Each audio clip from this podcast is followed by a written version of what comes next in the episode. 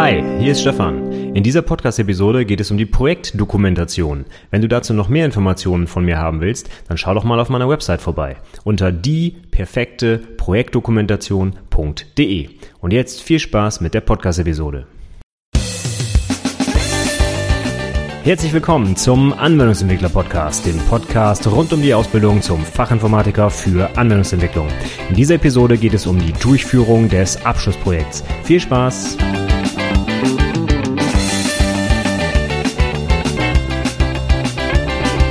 Hallo und herzlich willkommen zur 55. Ausgabe oder Episode des Anwendungsentwickler Podcasts. Mein Name ist Stefan Macke und heute geht's mal um die Durchführung des Abschlussprojekts. Da bekomme ich nämlich immer ganz viele Fragen gestellt, auch gerade von meinen eigenen Azubis. Ne? Wie fange ich denn jetzt eigentlich an? Wie steige ich in das Projekt ein? Es geht ja los mit dem Projektantrag und dann kommt die Doku und Präsi und oh Gott, oh Gott, da muss man ja tausend Sachen berücksichtigen und machen.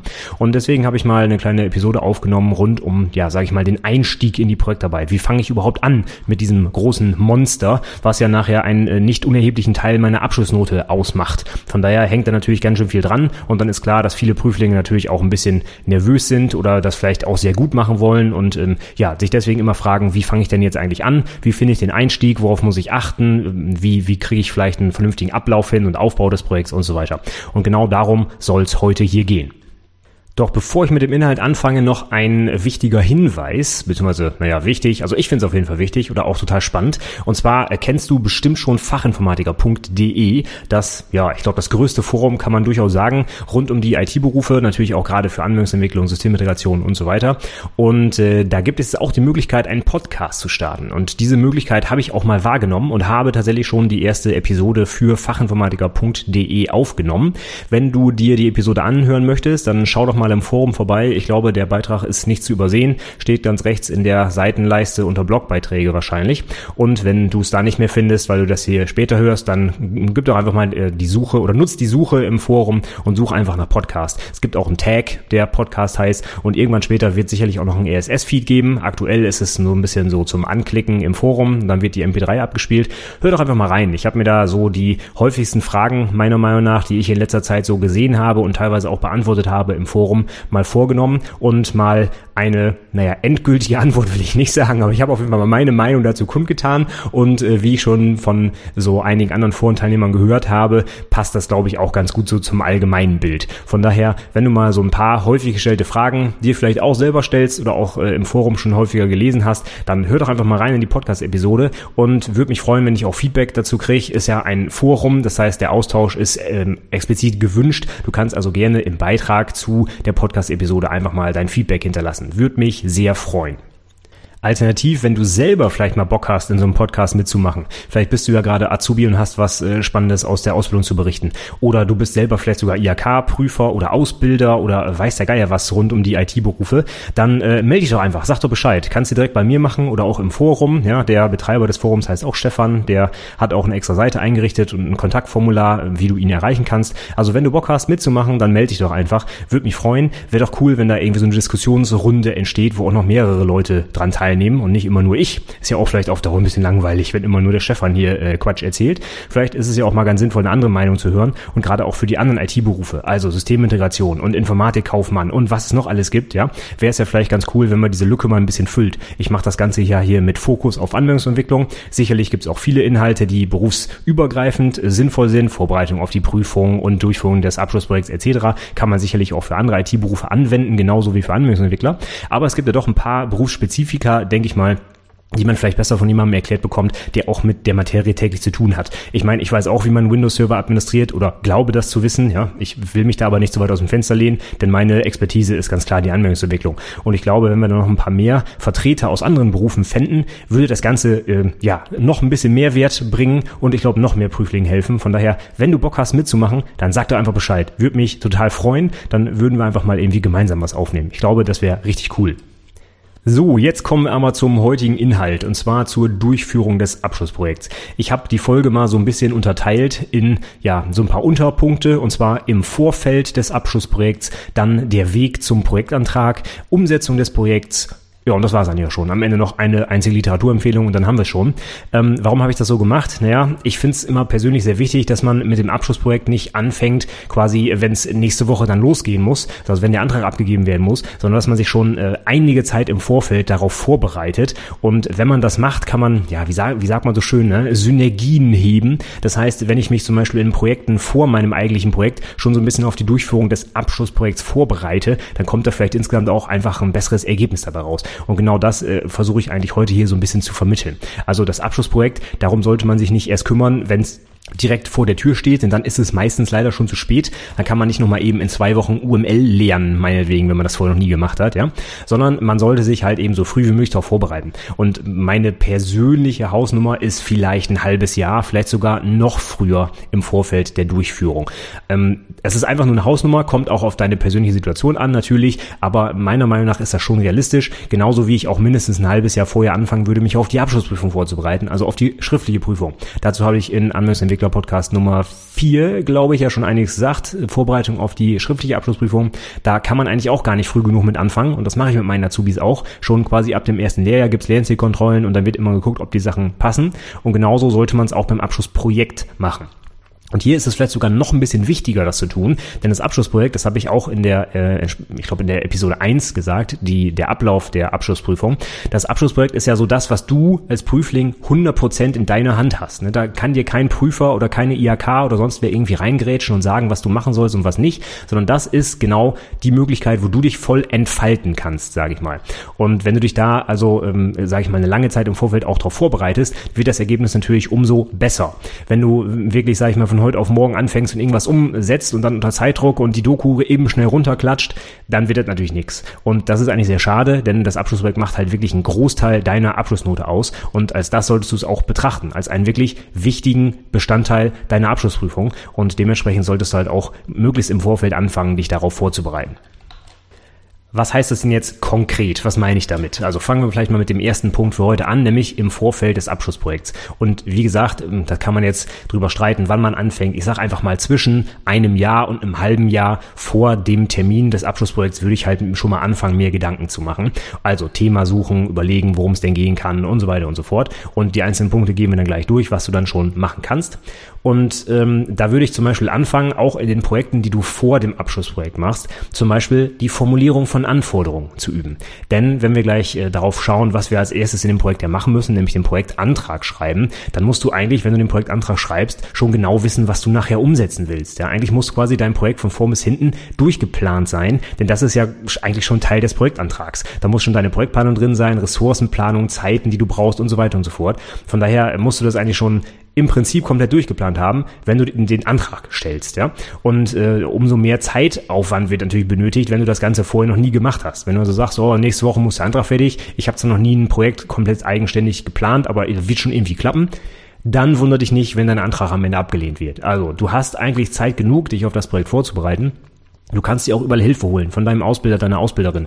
Im Forum, wenn dir bei deiner Firma keiner hilft. Oder bei der IHK selber oder vielleicht weiß der Geier wo. Bei mir kannst du mir eine Mail schreiben, wenn du irgendwie Fragen hast. Ja?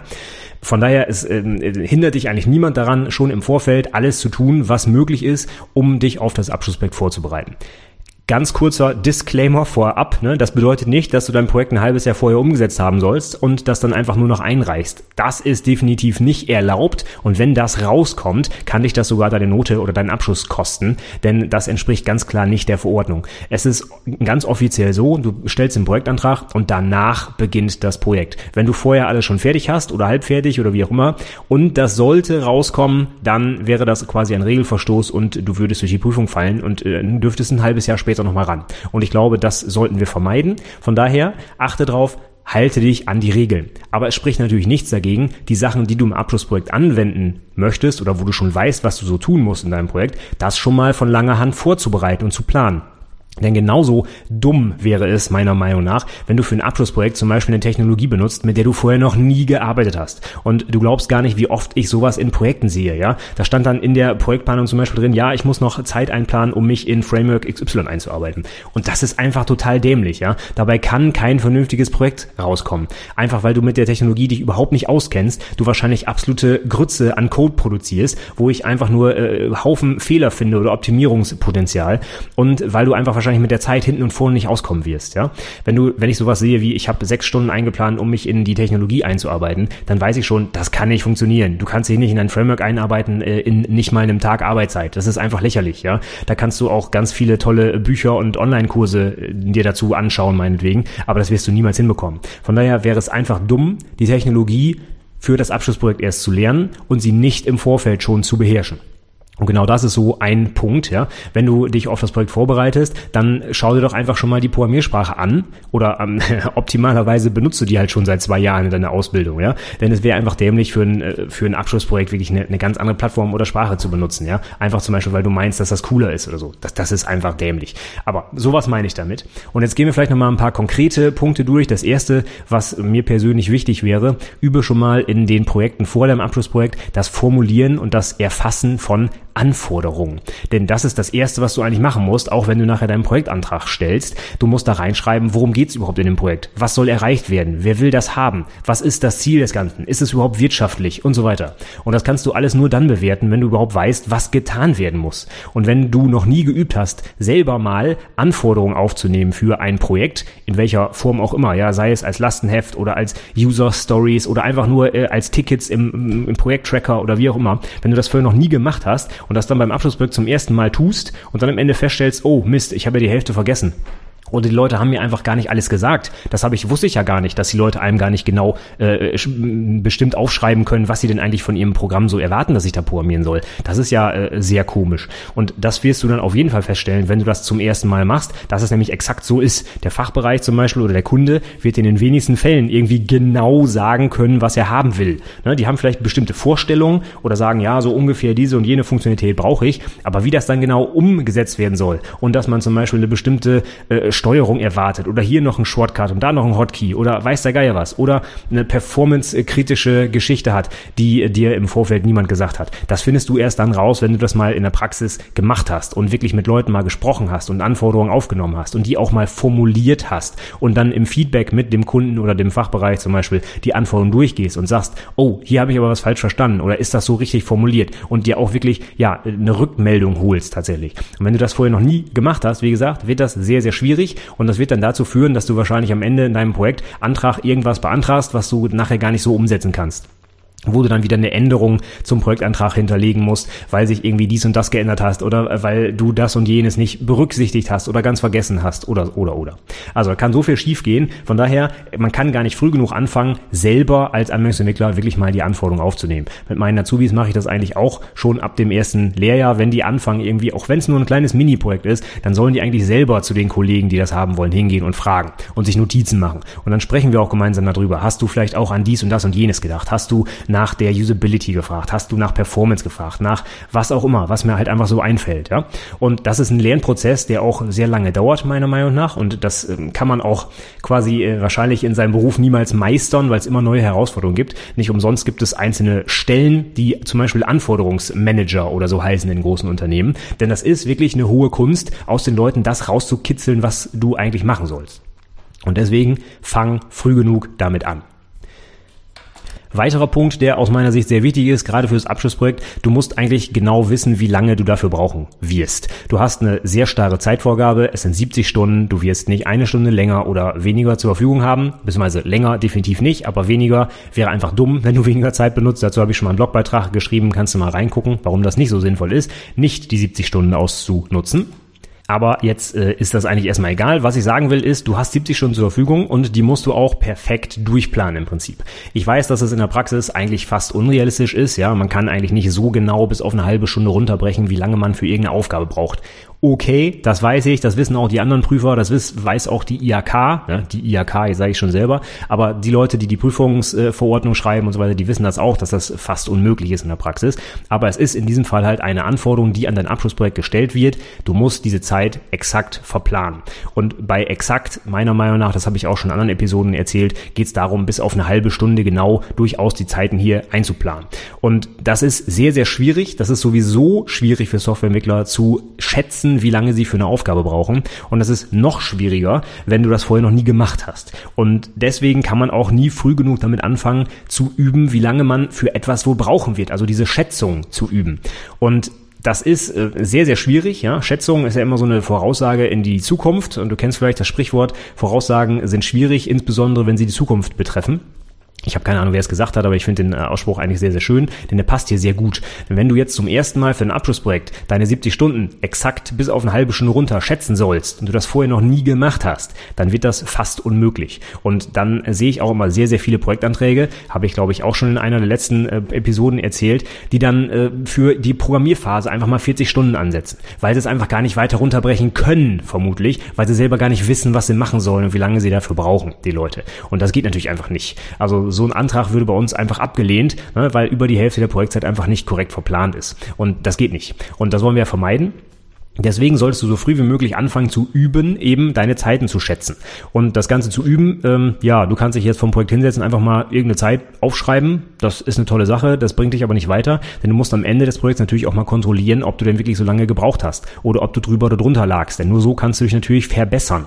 Das bedeutet also nicht, dass du dich einfach hinsetzt und wahllos Zahlen aufschreibst, sondern du machst A, genau das, aber B, musst du dann auch nach der Durchführung kontrollieren, ob du, ob du die Zahlen denn auch erreicht hast oder nicht. Von daher meine konkrete Empfehlung, versuch doch mal in den Projekten vor deinem Abschlussprojekt einfach mal deine Zeiten zu tracken. Vielleicht hast du ja sogar, äh, weil du für Kunden arbeitest, irgendwie ein Tracking-System, wo du deine Zeiten sowieso erfassen musst, damit die Leute Rechnungen schreiben können. Aber wenn das nicht der Fall ist, ja, dann such dir doch einfach irgendeine Billig-App, die gibt's wahrscheinlich sogar umsonst oder zur Not nutz einfach eine Stoppuhr auf deinem Handy und drück auf den Knopf, wenn du anfängst mit einer Aufgabe. Und wenn du fertig bist, guckst du mal drauf, wie viel Zeit du dafür verbraucht hast und vergleichst das dann mit deiner Schätzung. Nur so kannst du dich verbessern und dann kannst du aber auch für deinen Projektantrag nachher sagen, ach ja, die Datenbankanbindung mit dem ORM, was ich schon seit einem Jahr im Einsatz habe und mit diesen fünf Tabellen, die es wahrscheinlich gibt, dauert drei Stunden. Und dann kannst du auch ziemlich genau sagen, dass du das einhalten wirst oder eben nicht. Wenn du das vorher noch nie gemacht hast und nicht mal ansatzweise eine Idee hast, wie lange es denn dauern könnte, dann wird das natürlich im Projektantrag auch entsprechend aussehen. Und die Prüfer äh, werden das dann natürlich sehen, wenn du auf einmal für ein Datenbankdesign acht Stunden veranschlagt hast, obwohl du irgendwo geschrieben hast, ja, ich benutze, äh, keine Ahnung, ein ORM. Und dann weiß ich als Prüfer, Moment mal, da werden die Tabellen noch generiert. Warum musst du da acht Stunden lang eine Datenbank modellieren? Das ist einfach Quatsch. Wenn du das aber selber gar nicht weißt und noch nicht einschätzen kannst, ja, passt natürlich nicht. Also von daher, so früh wie möglich auch mal üben, deinen voraussichtlichen Aufwand zu schätzen, um das dann auch für den Projektantrag entsprechend aufbereiten zu können. Letzter Punkt, den man auch super vorbereiten kann, ist alles, was rund um die Artefakte geht, also die Dokumentation, zum Beispiel UML-Diagramme, ja, die großen fünf, die du sowieso für die schriftliche Abschlussprüfung äh, üben musst, nämlich Use Case Diagramm, Aktivitätsdiagramm, Zustandsdiagramm, Klassendiagramm und Sequenzdiagramm. Ähm, es gibt noch ein paar mehr. Es gibt insgesamt 13 verschiedene UML-Diagrammtypen, aber diese fünf sind eigentlich die, die historisch, sage ich mal, in den letzten Jahren immer wieder in der Abschlussprüfung dran kamen und sind allerdings auch passenderweise genau die Diagrammtypen, die du super für dein Projekt benutzen kannst, weil sie nämlich einen hohen Nutzen für die Praxis haben. Also so ein Klassendiagramm zum Beispiel. Ich kenne keine bessere Möglichkeit, den internen Aufbau, den statischen Aufbau deiner objektorientierten Software darzustellen. Und so ein Use Case Diagramm, das äh, ist eigentlich der absolute Standard in jedem, in jeder Dokumentation, meiner Meinung nach. Denn das zeigt halt eben auf einem ganz abstrakten Niveau, was du eigentlich mit deiner Software so machen kannst, beziehungsweise was die Kunden damit machen können. Und von daher gehört das meiner Meinung nach in jede Projektdokumentation. Aber es ist halt etwas, was du nicht erst für die Dokumentation oder für die Abschlussprüfung lernen solltest, sondern einfach so früh wie möglich. Das heißt, du kannst eigentlich schon im ersten Ausbildungsjahr anfangen und dir diese, diese Diagrammtypen raufschaffen. Du kannst für deine erste Anwendung, die du baust, auf Knopfdruck zum Beispiel ein Klassendiagramm aus den Klassen erzeugen, die du vielleicht schon programmiert hast. Und dann guckst du jetzt einfach mal an, ob das passt oder nicht. Und du kannst, was auch immer, die Abhängigkeiten sichtbar machen und wie auch immer. Das ist ja nicht so, dass diese UML einfach nur irgendwo in einem Elfenbeinturm benutzt wird und ähm, ja, für die Prüfung wird uns das dann so äh, drauf oktriniert quasi, dass wir das umsetzen müssen, sondern es gibt ja auch einen Praxisbezug. Es ist ja auch sinnvoll, solche Diagramme mal zu malen. Und von daher spricht ja nichts dagegen, dass du in deinen äh, vor dem Abschlussprojekt ähm, durchgeführten Projekten dich einfach mal damit auseinandersetzt. Und da kann dir dann zum Beispiel auch schon mal dein Ausbilder oder deine Ausbilderin dazu ein Feedback geben oder deine Kollegen. Ja, wenn du dich dann über die Software mit anderen Leuten unterhältst, kannst du dir einfach mal ein Diagramm zeigen und dann äh, erprobst du quasi den Einsatz dieser, dieser Diagramme auch schon in der Praxis. Und das macht es natürlich dann auch nachher sehr viel einfacher, wenn du in der Prüfung danach gefragt wirst zum Beispiel. Wenn du für dein Abschlussprojekt zum allerersten Mal ein Klassendiagramm gemalt hast dann ist das, äh, oder anders, dann finde ich das ziemlich schnell heraus, dass du eigentlich wahrscheinlich gar keine Ahnung hast. Da muss ich nur einmal fragen, warum die Fallspitze hier geschlossen ist und nicht offen und dann stehst du da. Und auf äh, diesem Detaillierungsgrad musst du die äh, Diagramme allerdings beherrschen. Ja, es gibt sogar explizite Fragen in der Abschlussprüfung, die halt äh, ähm, nur nur danach fragen, wie die verschiedenen zum Beispiel Vererbungs-, Implementierungs- und äh, Uses-Beziehungen in Form von Pfeilen dargestellt werden. Von daher, das kannst du am besten üben, wenn du es wirklich mal gemacht hast und wenn du es an deiner eigenen Software mal ausprobiert hast. Das ist meine äh, Empfehlung. So lernt man es eigentlich am besten. Und es wäre einfach dumm, wenn du das zum ersten Mal für ein Abschlussprojekt machst. Also, auch das kannst du super im Vorfeld schon erledigen. Und dann haben wir jetzt also drei große Brocken, die du eigentlich schon im Prinzip im ersten Ausbildungsjahr vorbereiten kannst, um sie dann im Abschlussprojekt anwenden zu können. Nämlich die Anforderungen formulieren und aufnehmen, dann die Zeiten tracken, um dein deine Schätzung für deine ver, ähm, äh, vermutlich verbrauchte Zeit besser hinbekommen zu können. Oh Gott, was bilde ich hier für Sätze heute? Und das letzte ist die UML-Diagramme, die sehr wahrscheinlich auch in der Prüfung drankommen aber auch für das Projekt sehr, sehr interessant sind, vorbereiten und dazu zähle ich auch noch die anderen Diagramme, die so sinnig sind, ne? wie zum Beispiel ER-Modell oder Tabellenmodell, das kann man natürlich auch wunderbar im Vorfeld alles schon machen und nicht erst, wenn ich das Abschlussprojekt dann umsetze. Also, Zusammengefasst heißt es im Prinzip, nutze die Synergien, wobei ich jetzt eigentlich hoffe, dass du diese ganzen Inhalte sowieso in der Ausbildung lernst, ja, und du nicht nur dafür missbraucht wirst, schnell Code zu produzieren, sondern dass du auch vernünftige Softwareentwicklung lernst. Und in diesem Zusammenhang müsstest du diese ganzen Diagrammformen sowieso schon mal gemacht haben. Aber sollte das nicht so sein, dann weißt du jetzt, bereite dich darauf vor und achte schon mal darauf, dass du in den in deinen ersten Projekten am besten diese Sachen schon anwendest. So, der letzte Punkt zu den Synergien wäre dann jetzt halt alles, was mit der Technik, der Technologie, der Programmiersprache und so weiter zu tun hat. Also das eben war ja mehr so Dokumentation und Projektvorgehen und so weiter. Das ist alles wichtig, keine Frage. Und genauso wichtig oder vielleicht sogar noch wichtiger für viele Anwendungsentwickler, weil sie halt sehr technikaffin sind, sind eben alles, äh, alle die Punkte, die mit der Technologie zu tun haben. Also neue Frameworks oder Architektur, eine mehrschichtige Architektur mit Datenbankanbindung meinetwegen. Oder eine ganz konkrete neue Datenbank, die ich gerne ausprobieren möchte. Oder mein Oberflächen Design mit HTML, CSS, Java FX, äh, WPF, weiß der Geier was. Oder irgendwelche tolle Literatur, die mich vorbereitet auf meine Umsetzung. Das sind alles Dinge, die du schon weit im Vorfeld deines Abschlussprojekts tun kannst. Ich persönlich halte überhaupt gar nichts davon, fürs Abschlussprojekt eine neue Technologie einzusetzen, die du noch nicht benutzt hast, habe ich eben schon erzählt. Wenn du das aber weißt, dann bereite dich doch einfach in den Projekten vor deinem Abschlussprojekt genau darauf vor. Setz die doch einfach mit genau der Technologie um, die du auch für dein Abschlussprojekt nutzen wirst. Das ist in den meisten Betrieben ja sowieso der Fall, ja. Ich, wenn ich, keine Ahnung, in einem äh, Betrieb arbeite, wo ich vielleicht irgendwie mit Delphi äh, ERP-Systeme baue, dann werde ich nicht auf einmal für das Abschlussprojekt mit Java anfangen, irgendwas zu entwickeln. Und von daher ist es eigentlich eigentlich sowieso so, dass sich das eigentlich ergibt. Das heißt, die Technologie, die du auch in deinem Arbeitsalltag benutzt, die solltest du auch für den Abschlussback benutzen, weil du dich damit halt optimal auskennst. Das heißt, Du bist mit dieser Technologie am produktivsten. Das heißt, du kannst deine Zeit optimal nutzen, kannst natürlich auch deine Zeit besser schätzen und so weiter und so fort und produzierst auch besseren Code natürlich, weil du dich halt auskennst und weißt, wo die Fallstriche sind zum Beispiel.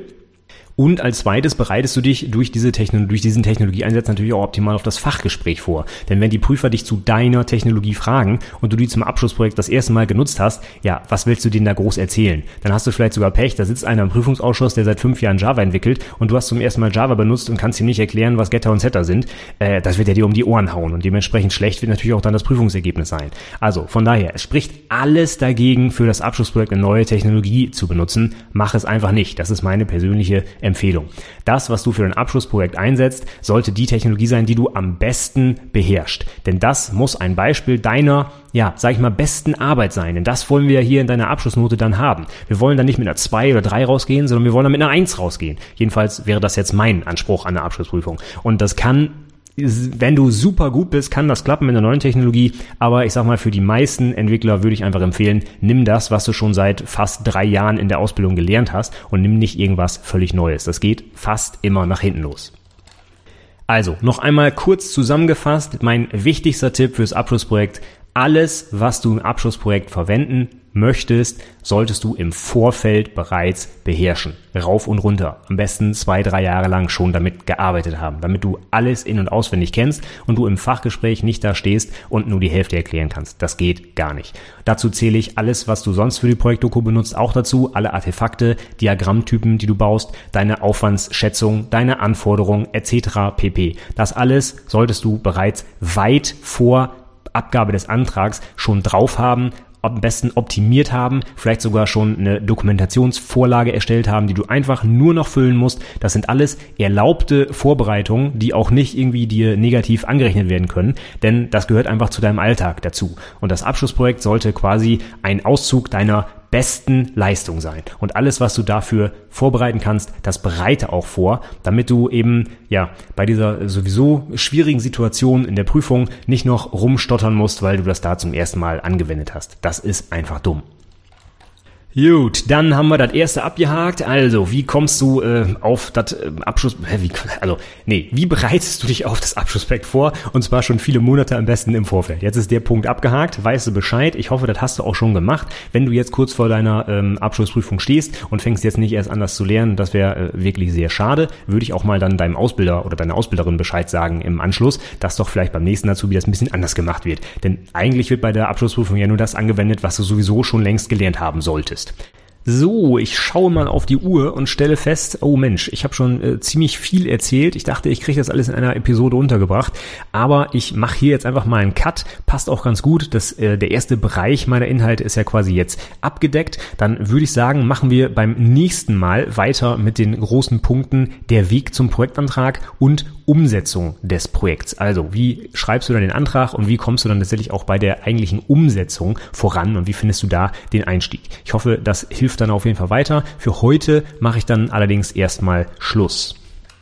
Gut, damit wären wir jetzt für diese Episode am Ende. Nochmal kurz zusammengefasst im Vorfeld des Abschlussprojekts am besten alles schon lernen, anwenden, üben, lesen, weiß der Geier, was du für dein Abschlussprojekt brauchst. Mindestens ein halbes Jahr im Vorfeld.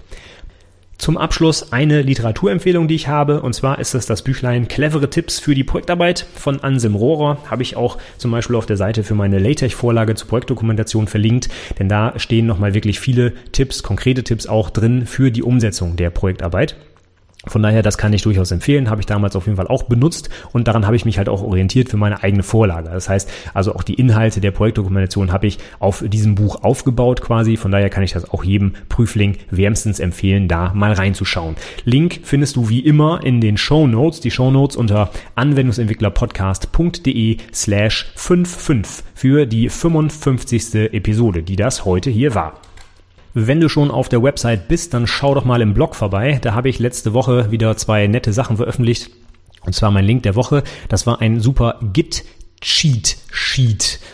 Hast du verstanden? Cheat Sheet ist wahrscheinlich schwierig zu äh, hören, was ich gesagt habe. Auf jeden Fall ist das so ein kleines DIN A4-Blättchen, wo die wichtigsten Git-Befehle und die Funktionsweise von Git mit Index und Repo und so weiter nochmal dargestellt werden. Das finde ich, das kann man sich super tatsächlich auch ausdrucken und irgendwo unter äh, die Schreibtischunterlage legen. Hat mir persönlich ähm, jetzt nicht so geholfen, weil ich mit Git schon recht ähm, firm bin, sage ich mal. Aber gerade für Azubis auch finde ich es eigentlich super, wenn man mit Git anfängt, die ganzen Befehle, die teilweise ja auch mehrdeutig sind und so zu verstehen. Ich glaube, das fasst dieses Cheat Sheet ganz gut zusammen. Schau doch mal rein. Und rund um die Projektpräsentation habe ich letzte Woche auch noch meine Meinung kundgetan zu Cliparts in der Projektpräsentation. Meiner Meinung nach gehören die verboten. Die gehören auf keinen Fall in eine Projektpräsentation. Du kannst das Ganze viel, viel besser zum Beispiel mit Bildern illustrieren, als es mit Clipart zu tun. Und dazu habe ich mal einen intensiven Blogartikel geschrieben, auch mit Beispielen und so weiter. Schau doch mal rein, wenn du Lust hast. Wenn du magst, kannst du dich gerne in meinen Anwendungsentwickler Newsletter eintragen unter anwendungsentwicklerpodcast.de slash Newsletter. Da bekommst du zum Beispiel dann auch direkt Zugriff auf meine ganzen Checklisten rund um die Projektarbeit, die dir ganz bestimmt auch helfen werden, zusätzlich zu dieser Podcast-Episode. Also zum Beispiel zum Projektantrag, zur Dokumentation, zur Präsentation, was gehört da rein, worauf musst du achten und so weiter. Kriegst du direkt, wenn du dich anmeldest. Wenn du keine Lust mehr hast auf die Inhalte, dann melde dich einfach wieder ab, kostet auch nichts, du kannst dich jederzeit wieder austragen, ist also völlig unverbindlich. Nächste Woche gibt's im Podcast eine äh, zweite oder die zweite Episode zum Buchclub für das Handbuch für Fachinformatiker. Habe ich mich wieder mit meinen Azubis ausgetauscht für Kapitel 3 und 4, also Hardware und Netzwerkgrundlagen. Wenn du mitmachen willst, hör doch gerne nächste Woche wieder rein. Du kannst mir auch gerne noch per E-Mail zum Beispiel Fragen stellen rund um die beiden Kapitel. Würde mich freuen, wenn du wieder dabei bist. Für heute sage ich erstmal vielen, vielen Dank fürs Zuhören und bis zum nächsten Mal. Tschüss.